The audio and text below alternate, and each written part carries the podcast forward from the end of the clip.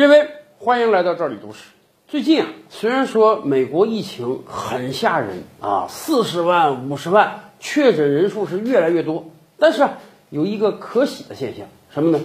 美国终于开始重视这个事儿了。美国总统宣布啊，要征召超过一百万的预备役人员，当然不是让他们来打仗，而是让他们到各个城市帮助救灾。有这样生力军进来啊，相信各个城市的医疗击溃情况会得到一定的缓解。咱们这么讲吧，美国这个国家实力还是有的。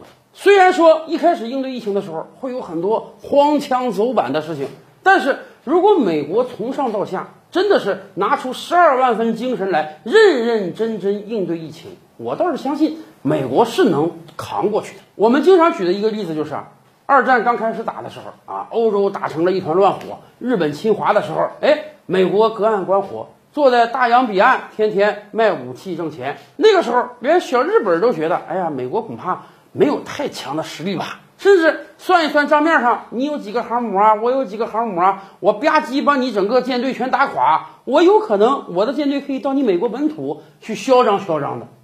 但是，一旦美国反过法来，觉得这是个事儿了，美国那个暴兵速度实在是惊人呐！到了战争后期，美国光给苏联的飞机就将近两万架呀！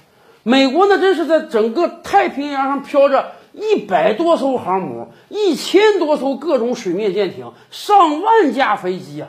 这样一个强大的国力，它能够把日本给压垮吗？而且，咱还得说一点。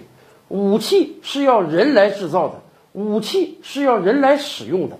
美国更关键的是，它的人也厚啊，美国人口也多呀。战争初期，美国有多少军队呢？二十万啊！当时就一亿多人口的美国就二十万军队，而且军队的装备很落后，很多士兵还是拿着这个一战时候的枪械。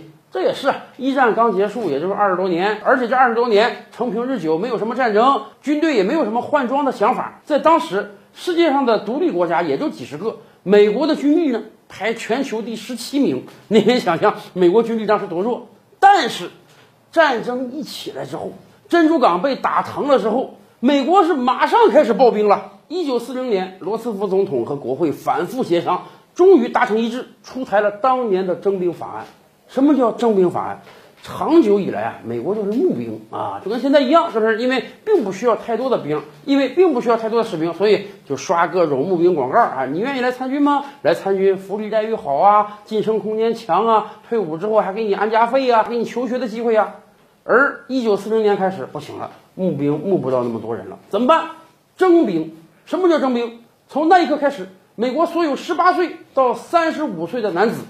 不管你是干任何工作的，你都到你家乡或者工作场所旁边的征兵站去登记啊。国家要登记一下，知道你现在多大年龄、身高体重如何，符不符合一般士兵的要求，你从事什么工作。然后登记之后开始抽签儿，抽上签儿了，不管你干什么工作啊，你就得去当兵；抽不上签儿了，你就留在国内继续服务。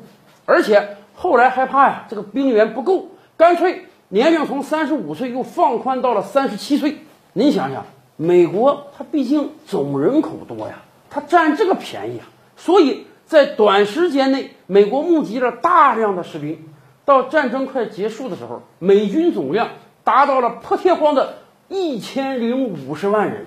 是啊，虽然说美国国内男子的参军比例那是远低于德国和日本的，但是架不住人家家底儿厚啊。我这一千多万士兵，加上我这么多军事装备。就足以在西欧支持盟国，在太平洋打败日本了。所以啊，我们真是希望美国政府拿出二战时的勇气来，好好打赢这场抗疫之战吧。